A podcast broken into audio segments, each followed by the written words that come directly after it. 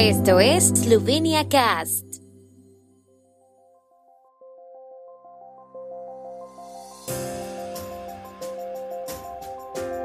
Noticias.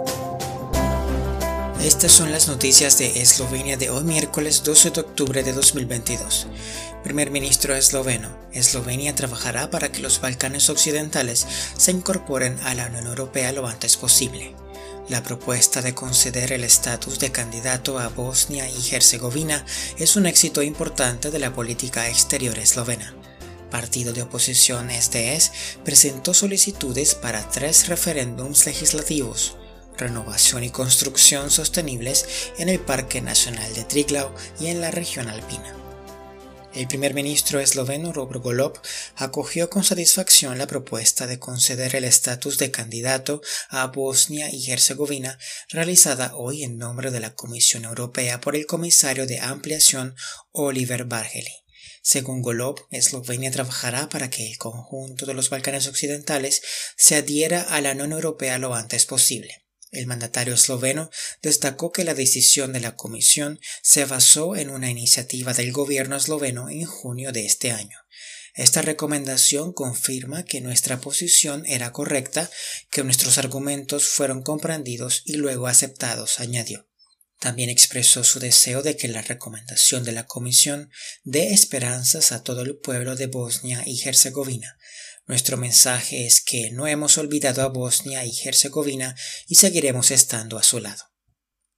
El Ministerio de Asuntos Exteriores de Eslovenia acoge con satisfacción la recomendación de la Comisión Europea de conceder el estatus de candidato a la Unión Europea a Bosnia y Herzegovina, según declaró hoy el Ministerio de Asuntos Exteriores.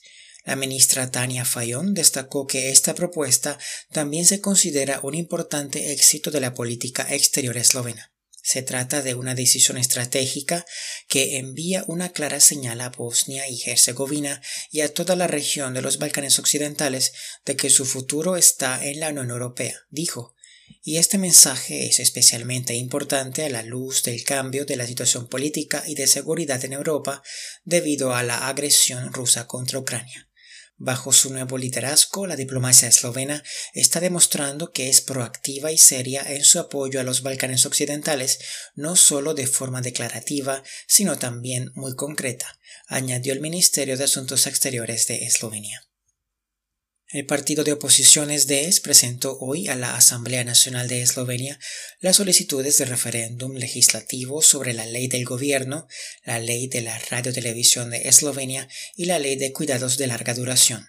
En una declaración de prensa en la Plaza de la República, el parlamentario del SDS, Svone Chernach, agradeció a los firmantes cada voto de apoyo a los referéndums y a los voluntarios que ayudaron a recoger las firmas. Chernach dijo que los votantes podrán decidir sobre las malas leyes aprobadas por el gobierno de Golob. Chernach acusa al actual gobierno de subir los impuestos, de la alta inflación, de los altos costes y de, según dice, destruir las buenas soluciones del gobierno de Yanes Yansha. Hoy miércoles se inaugurará en el Centro de Información Triglaus Karuja en Bled la exposición Alpes Constructivos, que muestra 28 proyectos arquitectónicos de renovación y construcción sostenible de edificios en los Alpes, preseleccionados para el Premio Internacional de Arquitectura 2020.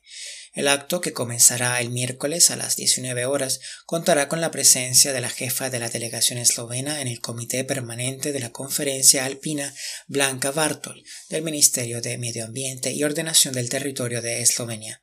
La inauguración de hoy de la exposición, que estará expuesta hasta el 13 de noviembre, irá acompañada de la presentación de dos manuales que guían la construcción y la renovación en el Parque Nacional de Triglav. El tiempo en Eslovenia. El tiempo con información de la ARSO, Agencia de la República de Eslovenia del Medio Ambiente. Mañana estará mayormente soleado en el oeste de Eslovenia.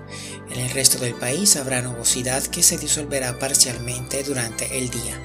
Las máximas diurnas oscilarán entre 17 y 20 grados, con máximas de hasta 23 grados centígrados en Primorska.